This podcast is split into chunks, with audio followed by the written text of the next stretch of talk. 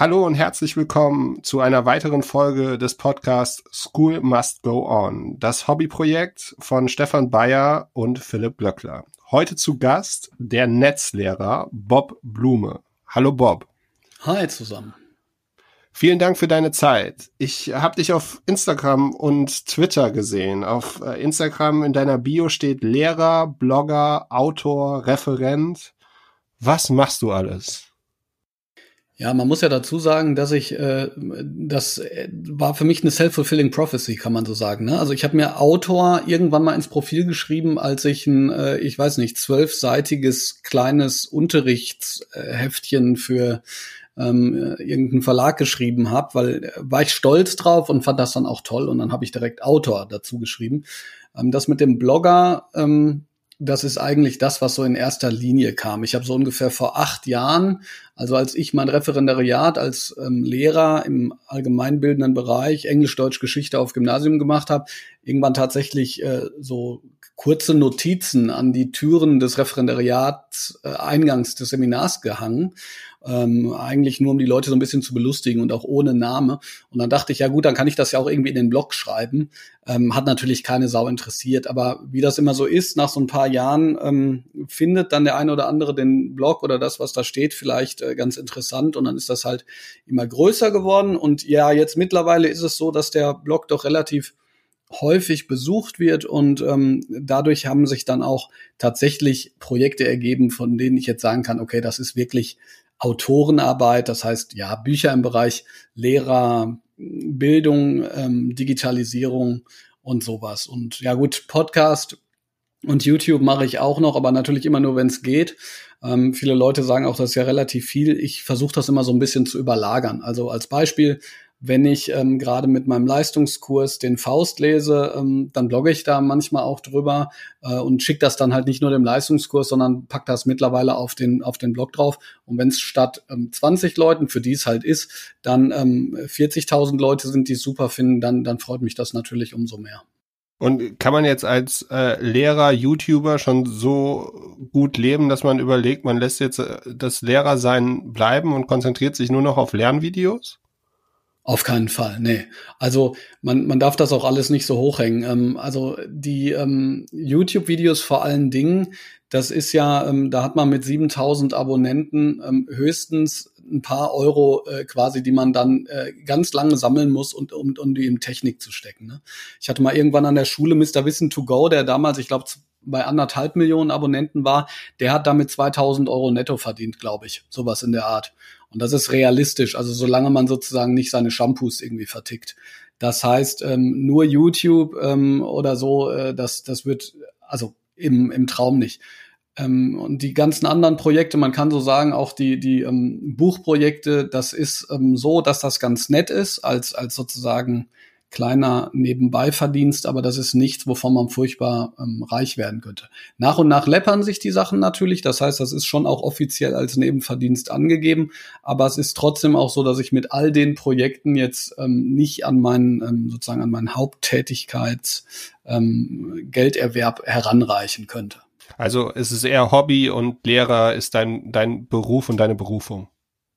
Ja, so kann man das sagen. Auf der anderen Seite ähm, ist das im Prinzip so, dass ähm, heutzutage ja, ja, man wird vielleicht von Seamless sprechen. Ja, ähm, wir leben in der Kultur der Digitalität und ähm, ähm, wie ich gesagt habe, also ich ähm, praktiziere ja quasi auch dieses äh, WOL, also Working Out Loud. Also zum Beispiel, wenn ich mit meinen Zwölfklässlern, habe ich jetzt letztens ähm, oder nicht letztens, sondern ab Januar haben die im Prinzip schon angefangen, selbstständig zu arbeiten an ihren eigenen Schwerpunkten. Und da wurden sie von mir auch immer digital und analog unterstützt. Jetzt gerade geht das nur digital, aber das Arbeiten für die verändert sich eigentlich nicht. Und dann habe ich die Schülerinnen zum Beispiel gefragt, ähm, die mir jetzt letztens was zum Feedback gegeben haben, ob ich das auf den, auf den Blog packen kann. Das heißt, auf dem Blog ist dann dieser Work in Progress, das, was die Schülerin mir geschickt hat, meine Rückmeldung und das, was sie als Überarbeitung dann wieder geschickt haben. Und auf diese Weise können halt andere Schülerinnen und Schüler, die ähm, leider nicht das Glück haben, dass die Lehrer ihnen so viel Rückmeldung geben, was jetzt auf YouTube zum Beispiel immer mal wieder gesagt wird, davon auch teilhaben. Ne, das heißt, das überlagert sich da und es ist jetzt nicht so, dass ich das Gefühl habe, ähm, dass das eine überhaupt nichts mit dem anderen zu tun hat. Und wie kommunizierst du mit deinen Schülern? Also vor allem auch, wie hast du mit deinen Schülern vor, vor Corona und während Corona jetzt gearbeitet? Naja, ähm, es gibt ja bei uns an der Schule haben wir das unheimliche Glück, einen Messenger zu haben, der auch DSGVO-konform und somit halt datenschutzrechtlich unbedenklich ist. Das ist die erste Möglichkeit der Kommunikation. Die zweite Möglichkeit ist halt ein Jitsi-Server, der bei uns tatsächlich lokal implementiert ist. Das heißt, wir haben das wahnsinnige Glück, einen richtig ähm, intelligenten und unfassbar äh, versierten Systemadministrator zu haben, der das alles gemacht hat. Das heißt zum Beispiel bei dem Jitsi-Server ist es so, dass die Daten auch nicht, also noch nicht mal zwischengespeichert werden, obwohl das lokal bei uns läuft. Und so läuft die Kommunikation ähm, halt gerade ähm, ab. Das heißt, man, man kann sich das auch so vorstellen, dass alles, was ich über Social Media mache, das kann natürlich mitgelesen werden, weshalb ich da ähm, jetzt, also ich poste da schon mal ab und zu Quatsch, ähm, aber natürlich jetzt nichts, was sozusagen meinem Amtseid widersprechen würde, sage ich mal. Da gibt es tatsächlich auch Social-Media-Richtlinien. Ähm, aber da würde ich natürlich nichts Personenbezogenes verhandeln. Ne? Also würde jetzt nicht sagen, ach Maike, und übrigens, wo du gerade kommentierst, ähm, du, du kriegst bald eine drei bis vier. Ähm, ich glaube, das ist sozusagen schon eine Trennung. Auf der anderen Seite habe ich auch schon online jetzt, was weiß ich, auf Twitter mit pseudonymisierten Accounts argumentiert und gesprochen, von denen ich natürlich nicht weiß, sind das jetzt Schülerinnen oder Schüler, aber das ist natürlich dann nichts, was irgendwie offiziell laufen würde. Und magst du den Hörern kurz erklären, was Jitsi ist? Ja gut, ich bin ja sozusagen als, äh, wenn ich das so nennen darf, Experte, wenn dann, was man so Frontend-Experte nimmt, das heißt Didaktisierung von digitalen Tools. Ne? Inwiefern sich jetzt Jitsi als Konferenztool, was es eben ist, mit dem man Videokonferenzen macht, äh, von Zoom unterscheidet, kann ich ehrlich gesagt im Detail überhaupt nicht sagen. Jitsi selbst ist halt eben ein Videokonferenztool, äh, mit dem man mit mehreren Personen kommunizieren kann. Man kann beispielsweise auch seinen Bildschirm teilen, was ja für Lehrerinnen und Lehrer nicht nur praktisch, sondern im Prinzip auch unausweichlich ist, wenn man zum Beispiel Mathe macht. Das könnte man theoretisch mit anderen Tools auch umgehen. Ähm, Zoom, was jetzt so ein bisschen in Verruf geraten ist, weil es halt un unfassbar viele Daten speichert, äh, hat aber natürlich deutlich mehr Funktionalitäten. Also man kann im Prinzip sagen, Jitsi, Zoom und auch Big Blue Button zum Beispiel, das sind halt alles Anwendungen, die Videokonferenzen erlauben, die ja momentan gerade ganz ganz heftig gefragt sind. Und deine Schule macht jetzt so den Eindruck, als seid ihr super digital aufgestellt, dass ihr schon alles hattet, als dann irgendwann Mitte März beschlossen wurde, ab morgen oder ab Montag nur noch Homeschooling. Absolut nicht, nee. Nee? Aber, also, nee, ähm, nee, nee. Also ähm, gut, über meine eigene Schule rede ich immer auch am ungernsten, ist ja klar, weil ich da irgendwie keinen in, ähm, in die Bredouille bringen würde. Aber mal so ganz grundsätzlich ist es so, vielleicht als kleine Anekdote. Ich war mal bei der WES 4.0 in Karlsruhe und äh, da gab es so ein kleines Gespräch und da sollte sich, sollten sich alle Leute so positionieren in einem Kreis, wie weit sie und ihre Schule dig digitalmäßig sind. Und ich habe mich irgendwie so in die Mitte gestellt und jemand guckte mich an und sagte, ey, du bist doch Bob Blume, ähm, du musst doch irgendwie ganz auf die andere Seite, so nach dem Motto, alles ist fit. Die Sache ist halt, dass wir ähm, wenn, wenn man jetzt mal betrachtet, was bei anderen Schulen angeht, schon ähm, infrastrukturell sehr gut aufgestellt sind. Infrastrukturell heißt, also wir haben, wir haben überall WLAN, wir haben, ähm, und das läuft auch, man kann sich überall äh, prima einloggen, man kann Projekte machen, also das ist super. Aber jetzt bis ähm, Februar war es so, dass wir ähm, noch kein Gesamtkonzept hatten. Da arbeite ich unter anderem dran und wir hatten den unglaublichen Vorteil, dass ähm, äh, ich einen pädagogischen Tag gemacht habe am 21. Februar zu genau dem Thema. Das hieß ein bisschen anders, das hieß, reflektiertes Lernen in einer im digitalen Wandel. Und ähm, die Kolleginnen und Kollegen da auch sozusagen in, zunächst mal basale Tools eingeführt worden sind. Also ne, Messenger, wir haben eine Schulcloud, die eben auch funktioniert und alleine Cloud und Messenger kombiniert bietet natürlich unfassbar viele Möglichkeiten. So, das ist die eine Seite. Die andere Seite ist aber, wir haben halt zwei Computerräume und für 800 Schüler momentan acht iPads oder so. Also ähm, da gibt's viele Schulen, die da um Lichtjahre noch weiter sind, was alleine so die Ausstattung angeht. Aber beschweren möchte ich mich ehrlich gesagt nicht.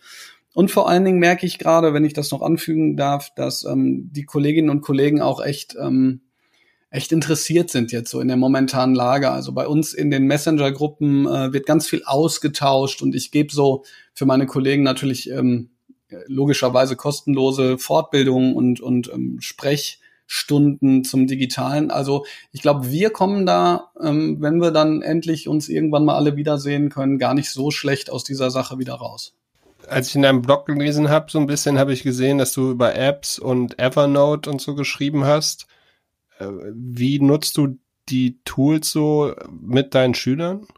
Naja, also das ist eben genau der Punkt, der im Prinzip noch gefehlt hat, bevor wir den digitalen Fernunterricht gemacht haben. Also Evernote zum Beispiel nutze ich gar nicht mehr. Ich bin, ähm, ich war damals sehr, sehr begeistert von dieser Form der, das ist ein Archivierungstool, kann man im Prinzip sagen, was über Vertaggung funktioniert. Das heißt, äh, dass man ich weiß nicht, Notizen oder Fotos und was auch immer halt sammeln kann dort und an einer Stelle hat und theoretisch auch weiterverarbeiten kann. Ich nutze jetzt mittlerweile OneNote, weil mir das System der Hierarchisierung einfach besser gefällt. Ne? Also dass ich jetzt sozusagen einen Überordner machen kann, Schuljahr 2019-20, einen Unterordner Kurs und, ähm, und da einen Bereich, keine Ahnung, Faust oder was auch immer.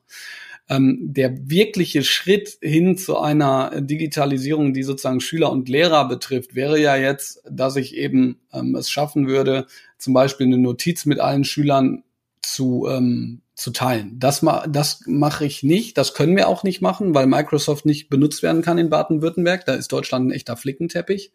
Aber was ich schon seit Ende 2019 beziehungsweise eigentlich seit drei Jahren, aber jetzt seit Ende 2019 mit meinem neuen Kurs gemacht habe, ist eben ein Blogprojekt zum Beispiel. Das heißt, jeder von den Schülerinnen und Schülern hat einen Blog und die bloggen halt, ähm, die haben zunächst gebloggt über verschiedene Impulse, die, denen ich denen, die ich denen gegeben habe. Und äh, jetzt mittlerweile ist das Blog halt so eine Art digitales Portfolio. Das heißt, ich habe einen Impulsblock, äh, in dem Fragestellungen beziehungsweise Impulse ähm, halt ausgegeben werden an alle und die Schülerinnen und Schüler nehmen ihren eigenen Blog, um die eben zu besprechen. Und das ist eben auch, ja, sagen wir mal, eine Form, wie ich zusammen mit Schülerinnen und Schülern jetzt über digitale Medien kommuniziere. Es wurde jetzt beschlossen, dass die Schulen sich langsam wieder öffnen.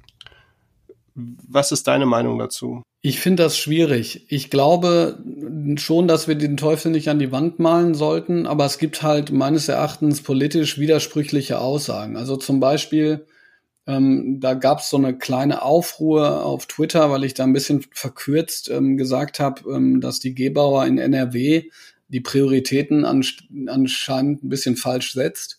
Also im Sinne von, äh, sie gibt Leitlinien raus, wie man mit Todesfällen umgehen kann, aber gleichzeitig sollen die Schüler in die Schule gehen. Ähm, das wurde von einigen auch sozusagen absichtlich falsch verstanden. Die Leitlinien, wie man mit Todesfällen und psychischen Problemen umgeht, die sind, die werden nicht gemacht, weil die Leute jetzt zurück in die Schule gehen. So nach dem Motto, wir rechnen damit, dass Leute sterben werden und dann müsst ihr damit klarkommen.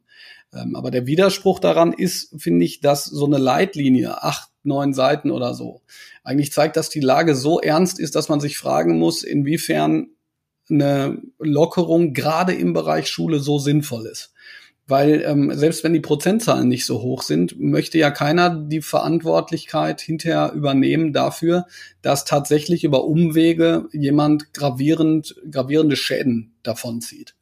Aber das, da das jetzt so ist, ist äh, für mich gerade etwas, wo, wo ich ganz viel mit beschäftigt bin, ist, wie kann sozusagen alles restrukturiert werden? Also Restrukturierung bedeutet für mich, wenn jetzt Maskenpflicht ist und äh, seit zehn Minuten ist das deutschlandweit, dann kann ich eigentlich nicht ein Unterrichtsgeschehen, was, sagen wir mal ganz grob gesagt, ja, jeder aus seiner Schule vielleicht noch kennt, Einleitung, nee, Quatsch, Einstieg, ähm, Überleitung, Erarbeitungsphase, Plenumsgespräch, Sicherung, Transfer, das kann ich nicht eins zu eins übertragen, weil also mal ganz grundsätzlich, man braucht theoretisch Rituale, man braucht Organisationsstrukturen. Man weiß nicht, ob alle da sind. Sozialformen sind nur nicht möglich, sondern auch gar nicht erlaubt. Also das heißt, alles, was nicht Unterrichtsgespräch ist, ist nicht erlaubt. Klar, Partnerarbeit, Gruppenarbeit und so weiter und so fort. Das heißt, für mich ist die Fragestellung jetzt natürlich als ähm, als Lehrer kann ich eine Meinung dazu haben, ob ich das gut finde oder nicht, aber meine Fragestellung ist weniger, inwiefern das sinnvoll ist, sondern inwiefern man unter den gegebenen Rahmenbedingungen etwas etablieren kann oder neu gestalten kann, was dann sinnvoll ist. Ähm, ich weiß nicht, ob das jetzt, ob ich da ins Detail gehen soll. Soll ich mal ein Beispiel nennen? Ja, gern. Also es ist zum Beispiel so, dass eben ähm, normalerweise ja, wie gesagt, Unterricht in gewisser Weise strukturiert wird. Und wenn der Unterricht nicht strukturiert werden kann, sondern man sich als in der Präsenzphase eigentlich nur so trifft, dass ein Lehrer-Schüler-Gespräch stattfindet, muss man sich überlegen, ob nicht in der Zeit drumrum, also in der, in der man sich nicht sieht, die digitale Unterstützung so funktionieren kann, dass die Präsenzphase dann nicht mehr ist als eine Sprechstunde. Ich glaube mittlerweile, dass die Präsenzphasen Sprechstunden, also FAQs sein müssen für das, was zu Hause in der Heimarbeit, in dem digitalen Unterricht vielleicht möglicherweise nicht ganz so gut verstanden worden ist. Weil ich mir nicht vorstellen kann, dass ähm, 15 plus eine Person, also 16 Personen, die sich mit Masken sprechen und äh, im Prinzip äh, sich nicht nähern können, äh, eine Form von Unterricht machen können, die äh, tatsächlich sinnvoll eins zu eins übertragen werden kann. Das gibt es ja in der Reformpädagogik schon länger, das Konzept des Lernbüros. Das heißt, ich komme am Montag in die Schule und bespreche mit meinem Lehrer meine ja, Lernziele für die Woche, die ich dann selbstständig erreiche und kann dann mehrmals zu Check-ins mit meinem Lehrer sprechen, über die Woche verteilt. Stellst du dir dann sowas vor, Bob? Ja, auf jeden Fall. Und das machen wir ja teilweise schon. Also diese Lernbüros, äh, genau, aus der Reformpädagogik kommen die, die sind teilweise ja schon aber ähm, in die staatlichen Schulen auch rübergeschwappt, wie so manch anderes. Jan-Martin Klinge macht das zum Beispiel mit solchen Formen und das ist im Prinzip auch das Stichwort. Ne? Viele, die sich mit Unterrichten und Lernen im Bereich Digitalisierung ähm, befasst haben, haben ja schon vor Jahren über neue Formen der Aufgabengestaltung zum Beispiel ges gesprochen. Ne? Will sagen, wenn ich wie im normalen Unterricht alles in so Schnipsel aufteile, die sofort kontrolliert werden müssen, dann wird es natürlich schwer. Wenn ich aber eine Unterrichtsform wähle, wie du gerade gesagt hast, dass ich zum Beispiel ein Aufgabenformat rausgebe, ähm, und dann eine gewisse Zeitspanne zur Erarbeitung lasse und dann eben möglicherweise im Präsenzunterricht, möglicherweise als Videokonferenz die Möglichkeit äh, gebe, Rückmeldung zu geben, dann hat man eine völlige Restrukturierung. Ich habe das die 4 plus 1 Regel genannt. Man ähm, gibt zu einem bestimmten Tag, an dem die Schüler dann irgendwann gewöhnt sind, dass eben was von Fach X kommt, ja, also sagen wir mal Montag Deutsch, gibt man eine Aufgabenstellung, die vom Umfang her ja, ich sag mal, so ungefähr die, die Hälfte von dem entspricht, was man normalerweise machen würde. Warum die Hälfte? Naja, wenn ich anderthalb Stunden Deutsch mache, heißt das ja nicht, dass Schüler anderthalb Stunden normalerweise bei mir still da sitzen und Aufgaben machen. Das heißt, wenn ich Unterricht eins zu eins übertragen will, muss ich im Prinzip abziehen davon, was ansonsten für Gespräche noch stattfinden. Organisation, dann wird mal rumgescherzt und so. Also der Umfang muss eigentlich weniger werden. Und dann gebe ich vier Tage Zeit, in denen die Schülerinnen und Schüler die Aufgaben machen können. Ähm, Warum vier Tage? Naja, die Woche hat fünf Tage. Am vierten Tag sammle ich ein, habe die Möglichkeit, am vierten Tag die Rückmeldung zu geben und äh, den Schülern dann am fünften Tag quasi ein Feedback zu geben, was sie machen. Und ähm, ja, eben, also das wäre eine, sozusagen eine Form der Restrukturierung, diese 4 plus 1 Regel, wie man es ähm, schaffen kann, dann zum Beispiel auch eine Präsenzphase ähm, sinnvoll einzubetten. Weil ansonsten glaube ich, also ich glaube, dass jetzt viele strugglen werden, die äh, versuchen, ähm, sozusagen diese Präsenzphase zu nutzen für, für den normalen Unterricht. Genauso wie auch viele am Kämpfen waren, indem sie versucht haben, den Unterricht, den sie sonst gewöhnt sind, von zu Hause aus quasi per Mail zu steuern. Das funktioniert einfach nicht. Das Ganze, dieser digitale Fernunterricht, ähm, basiert auf anderen Bedingungen und ähm, da muss man sich halt Gedanken darüber machen, wie die zu koordinieren sind. Erlebst du bei den Schülern jetzt, dass es eine besondere Challenge ist, zu Hause zu lernen und man eben nicht Lernräume hat, Bibliotheken, äh, Stillarbeitsplätze, Räume für Gruppenarbeit, na, das, was auch jeder aus dem Coworking Space kennt oder wenn man mal den Laptop mit ins Café nimmt, um von dort zu arbeiten, dass es sich eben immer besser in Gemeinschaft oder in Gesellschaft lernt, selbst wenn ich alleine arbeite. Hm, erlebst du, dass es ein besonderer, ein besonderer Struggle ist, weil ich eben so viel prokrastinieren kann, weil ich so viele andere Angebote habe, weil Fortnite nur einen Tab, einen Klick entfernt ist? Ja, das erlebe ich schon. Ähm, es gibt auch Schüler, die sagen, es ist einfach für sie ein bisschen schwieriger. Mir machen aber vor allen Dingen die Schülerinnen und Schüler Sorgen, die nichts sagen und die durchs Raster fallen. Ähm, Jöran Mus-Mehrholz spricht im Zusammenhang von digitalen Medien von Verstärkern. Und ähm, Natascha Strobel, die ähm, österreichische Analystin auf Twitter, äh, hat letztens von einer Verstärkung der Situation durch die Corona-Krise gesprochen. Das heißt, ähm, Verstärkung bedeutet, jeder, der eine gewisse Ausgangssituation hat, äh, kann jetzt besser das tun, was die Ausgangssituation bietet. Will sagen, diejenigen, die selbstständig lernen können, können jetzt besser selbstständig lernen. Logisch, ne? Die werden nicht aufgehalten, wenn man so möchte, von, von an. Logisch, die werden nicht aufgehalten von anderen, die jetzt vielleicht nicht ganz so schnell sind diejenigen, die technisch super ausgestattet sind, äh, können jetzt davon massiv profitieren. Aber, und das ist vielleicht wichtig äh, zu sagen, besser bedeutet sozusagen, das ist ein Euphemismus dafür, dass man jetzt auch besser auf der Couch liegen kann. Ja, Man kann jetzt besser einfach nur in Fortnite versacken. Man kann jetzt äh, besser seinen Hintern nicht mehr hochkriegen. Weil eben das, was Schule auch ausmacht, die Kontrollinstanz und zwar nicht falsch verstehen als negative Form des, sagen wir mal, restriktiven Panoptikums, sondern als Form der Sozialkontrolle vielleicht, ja. Ey, Philipp, jetzt mach du doch auch mal was, ey, wir machen hier die ganze Zeit alleine in der Gruppe, sowas. Äh, das fällt eben komplett weg. Und ich glaube, dass wir uns ähm, deshalb in der Tat sorgen sollten um diejenigen, die entweder aufgrund der technischen Voraussetzungen, der räumlichen Voraussetzungen oder der zeitlichen Voraussetzungen, also will sagen, da muss jemand halt den ganzen Tag äh, seinen Bruder bespassen oder wie auch immer, ähm, durchs Raster fallen. Deshalb ist es ähm, zumindest mal begrüßenswert, dass in Baden-Württemberg ähm, keiner sitzen bleiben kann dieses Jahr. Äh, allerdings wird es natürlich sehr äh, eine sehr große Herausforderung dann nächstes Jahr. Äh, und zwar genau aufgrund dieser Verstärkungseffekte, die ich gerade gesagt habe, ähm, sozusagen dann mit einer Klasse zu arbeiten, die noch heterogener ist, weil ganz viele unfassbar weit gekommen sind. Also es gibt wirklich, es gibt Schülerinnen und Schüler, die jetzt richtig reinhauen, die so Bock haben, neunte Klasse, die fantastische Blogs schreiben und so weiter. Und dann gibt's halt auch welche, die so, die melden sich halt nicht. Von einer anderen Schule jemand gehört, so, da sind drei, vier Schüler pro Klasse, die sind einfach nicht mehr erreichbar. Die Eltern sind nicht erreichbar, es ist keiner da. Man weiß nicht, wo die sind, was die machen. Und das wird eine wahnsinnige Herausforderung für alle.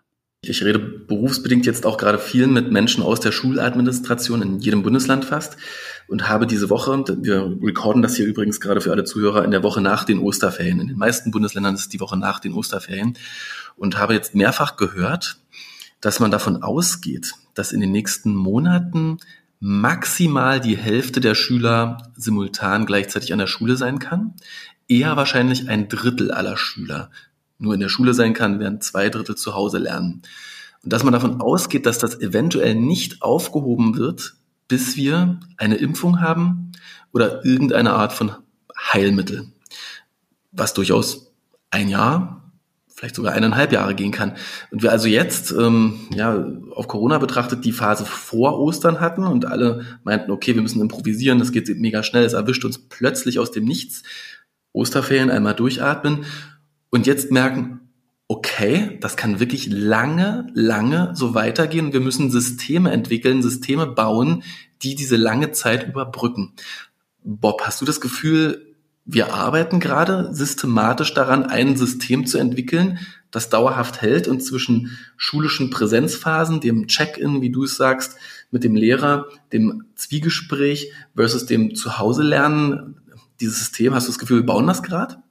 Ähm, man kann vielleicht sagen, ja, ich habe das Gefühl, dass überall an Systemen gebaut wird. Also ne, das, was ich gerade gesagt habe von diesem äh, Verstärkungseffekt, der die Heterogenität zusätzlich ankurbelt, das kann man ja auch auf Systeme übertragen, wenn man so möchte. Ich will jetzt nicht zu weit ähm, irgendwie in die Tiefe gehen, aber äh, wenn man, wenn man sagen kann, ähm, der Schüler, der das iPhone hat und nicht das, äh, ganz blöd gesagt, gibt's keinen mehr, nicht das 3310, hätte ich jetzt beinahe gesagt, von gibt's ja gar nicht mehr. Ähm, der hat einen Vorteil Genauso hat die Schule natürlich einen Vorteil, die eine digitale Infrastruktur hat oder ein Messenger-System. Ähm, die Schule, die Kollegien hat, die ähm, didaktisch fortgebildet worden sind und so weiter. Also ähm, mit anderen Worten, man kann sich meistens nur auf Situationen vorbereiten, wenn die Erfordernisse und die Erkenntnisse, inwiefern die Situation sich unterscheidet, gegeben sind. Ja, das ist ja sozusagen einer der Gründe, warum ich immer sage, ähm, ähm, Lehrerinnen und Lehrer sollten mal auf Social Media. Nicht nur, weil das so toll ist und weil man sich toll vernetzen kann auf Twitter und so weiter und so fort, das ist so, sondern um Mechanismen kennenzulernen. Und Mechanismen kennenzulernen heißt eben auch zu verstehen, was ist zum Beispiel der Unterschied zwischen digitalem und, und nicht digitalem. Also der, der reine Unterschied. Ich gebe dir noch ein Beispiel. Ähm, wenn wir miteinander sprechen, dann ähm, und zwar jetzt auch über Audio, aber noch mehr über Video, dann dann sieht man ja, wie, wie der andere, ähm, was der für ein Gesicht macht, ähm, ob der was ironisch meint und so weiter. In einem Kontext, in dem äh, nur schriftlich kommuniziert wird, äh, ist das nicht mehr so. Und das wiederum bedeutet, dass ich ganz viel über die Kommunikation kommunizieren muss. Ähm, und da sprechen wir noch nicht mal über emotionale Hilfeleistung zum Beispiel. Was ist mit den, mit den Kleinen? Wie, wie kann man die umsorgen als Lehrperson? Und das ist alles etwas, das geht sozusagen über diese, ich sag mal, bloße technische Strukturierungsperspektive hinaus, sondern das ver verlangt fundamentale ähm, Überlegungen. Und inwiefern fundamentale Überlegungen gerade möglich sind, wage ich sehr stark zu bezweifeln. Einfach deshalb, weil die Informationsweiterleitung ähm, ähm, ja gerade dafür sorgt, dass man quasi, man hat das Gefühl, fast täglich geupdatet wird. Wichtig ist mir zu sagen, ich glaube nicht, dass das, ein, dass das ein Fehler ist, ja. Also ich habe gesagt, ähm, sozusagen, ich glaube, dass dieses informierte Rumgeeier, was wir gerade machen, der beste Weg ist, den ich mir überhaupt vorstellen kann. Nur in dieser Zeit, in dieser Phase muss man sich ja vorstellen, dass diejenigen, die da am meisten mit zu kämpfen haben, das heißt Schulleitung, erweiterte Schulleitung, Stundenplanungsteams und so weiter und so fort, am Organisieren und Restrukturieren sind, ähm, und dann nicht noch Zeit haben zu sagen, ja, Moment, ich lese jetzt mal noch Felix Stalders Kultur der Digitalität, um die wichtigsten Implikationen einer äh, neuen Medienwelt zu verstehen. Fehlt es da aus deiner Sicht ähm, an, an einem Leitbild, an klaren Vorgaben, die Bundesland oder Bund geben könnte? Hast du das Gefühl, die schlauen Schulen, die engagierten Schulen, besonders die dann eben von Menschen wie dir profitieren, die im Kollegium sind, die sind da eben vorn an? die haben die Chance, solche Sachen zu verdauen, solche Entwicklungen mitzumachen und andere werden abgehängt? Ja, absolut.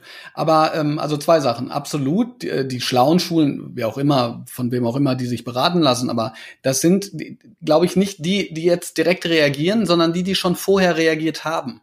Der Ruf nach digitalen Konzepten ist ja äh, schon 20 Jahre alt. Ähm, manche sagen, ähm, also ich habe letztens was gesehen aus den 80ern, aber müssen wir jetzt gar nicht so weit gehen, sondern sagen, okay, wenn wir uns mal die ähm, Vergangenheit, die letzten fünf Jahre angucken, dann war die äh, KMK, Kultusministerstrategie, ähm, Kompetenzen in einer digitalen Welt, die ich für sehr sinnvoll halte, auch wenn sie nicht alles abbildet, glaube 84 oder zwischen 60 und 80 Kompetenzen nagelt, nagelt mich nicht drauf fest, wie die Digitalisierung ähm, eben eingebracht werden soll. Die ist in ganz viele Bildungspläne eingeflossen. Das Problem ist daran, dass ähm, entweder das von einigen ignoriert worden ist, ja, ähm, oder eben gesagt worden ist ähm, oder oder aus guten Gründen ignoriert worden ist. Also man kennt dieses typische, naja, wir würden ja gerne ein didaktisches Konzept machen, aber wir, wir haben überhaupt keine Technik äh, oder keine Infrastruktur. Und wenn man sich jetzt überlegt, dass der Digitalpakt äh, im September 2019 erst auf den Weg gebracht wurde, ein Digitalpakt, dessen Hauptziel es ist, die Infrastruktur zu stärken. Also die 5 Milliarden Euro sind in erster Linie für die Infrastruktur da. Ähm, es dürfen normalerweise nur 20.000 Euro für mobile Endgeräte ausgegeben werden. Wenn man sich überlegt, 20.000 Euro, das ist in einer Kommune mit vier Schulen, wo vielleicht eine Million ausgegeben werden, unfassbar wenig. Also da ging es um die Infrastruktur und die Infrastruktur selber wiederum die ist ja sozusagen nur innerhalb der Schule. Das heißt, wenn da kein Glasfaserkabel äh, zur Schule hingelegt worden ist, dann nützt selbst die nicht. So, äh, was will ich damit sagen? Ich will damit sagen, ja, natürlich ist es so, dass die schlauen Schulen oder die progressiven Schulen oder die Schulen, die aus welchen Gründen auch immer sich auf den Weg gemacht haben, jetzt massivst profitieren, auf jeden Fall. Auf der anderen Seite ist es aber eben auch so, dass das Unfaire daran ist, dass das nicht zwangsläufig sozusagen die Entscheidung von einigen wenigen ist, ja, so typischerweise dieses Bild der älteren Lehrkraft, die sagt, ich habe jetzt 20 äh, Jahre so unterrichtet, ich weiß nicht, warum ich mich ändern soll, was ja auch nicht immer äh, richtig ist, sondern äh, dass es eben teilweise auch daran liegt, dass die Voraussetzungen der letzten Jahre einfach nicht gegeben waren, überhaupt zu einem Punkt zu kommen, zu sagen, ja Mensch, ähm, jetzt können wir, jetzt können wir ja zumindest gut damit leben. Also ne, nur das Beispiel nochmal von meiner Schule. Wir haben, wie gesagt, am 21. Februar hatten wir den Tag, äh, den pädagogischen Tag Digitalisierung. Und da ging es um Messenger, Schulcloud und so. Aber das sind Sachen, wenn man die nicht ständig nutzt als Kollegium, ähm, dann, dann ist das wieder weg. Das weiß jeder, der, ich weiß nicht, ne, was weiß ich so, äh, typischerweise, sonst würden wir ja sozusagen alle unseren Eltern Weihnachten das Handy nicht erklären, so nach dem Motto, ne? Und ähm, das Schizophrene, ja, oder Schizophren ist das falsche Wort, das, das tragisch-komische bei uns jetzt zum Beispiel ist, dass viele Kollegen gesagt haben, ey, hat Spaß gemacht, war genial, super pädagogischer Tag, top. Aber jetzt müssten wir es halt eigentlich mal täglich auch benutzen, damit das drin ist. Ne? Also eine Sache kann ich euch sagen, das wird gerade täglich genutzt. Nur die Schulen, die dieses, äh, ja, diese, diesen, diesen kleinen Vorlauf zumindest noch nicht hatten, die sind halt jetzt echt am Struggle. Bob, Vielen, vielen Dank. Ich habe das Gefühl, wir könnten noch locker eine Stunde mehr aufnehmen. Vielleicht machen wir das ein anderes Mal, wenn wir dich in ein paar Wochen nochmal einladen. Ganz kurz, ein bisschen Werbung für dich. Ich habe gesehen, du hast ein Webinar und so, ist zwar schon wieder voll ausgebucht. Magst du noch ein, zwei Werbe Aktionen aussprechen? Ähm, ja, die Webinare, das ist unfassbar. Also ich habe, ähm, ich wollte, ich wollte vorge, nee, gestern haben wir ein Webinar rausgegeben, ähm, eben digital unterrichten. Das war innerhalb von einer Stunde voll. Da haben wir noch eins nachgeschoben. Das ist jetzt auch wieder voll. Ähm, ich weiß nicht, ob da noch was kommt, weil ich kann natürlich komme irgendwie kaum hinterher. Ja, also ähm, ich habe Heft rausgebracht beim Auer Verlag, 33 Ideen digitale Medien Deutsch. Ähm, davon gibt's auch eine digitale Abkopplung für das Homeschooling. Das ist sozusagen eine ähm, digitale Fassung von, ähm, ich glaube, 14 dieser Tools, die ja jetzt in der im Fernunterricht besonders genutzt werden können. Ja, aber keine Ahnung, bei den 33 Ideen ist auch was bei. Die sind für den Bereich Deutsch, aber man sagte mir, die seien auch auf andere Fächer übertragbar. Obwohl ich bitte nicht äh, jetzt damit sagen will, dass äh, sozusagen das für Geschichte und Englisch und was es nicht auch gibt, nicht, nicht auch Berechtigung hätte. Also äh, bitte. Und ansonsten, nee, ich, auch wenn man Lust hat, kann man mir gerne auf Twitter folgen, at blume-bob oder auf Instagram, at netzlehrer und ähm, ab und zu mache ich da mal so einen kleinen Hinweis, aber ja, das ist, glaube ich, alles. Vielen Dank. Top. Vielen herzlichen Dank und noch eine schöne Woche. Bis Danke, bald. Bob. Vielen Dank. Bis dann. Ciao.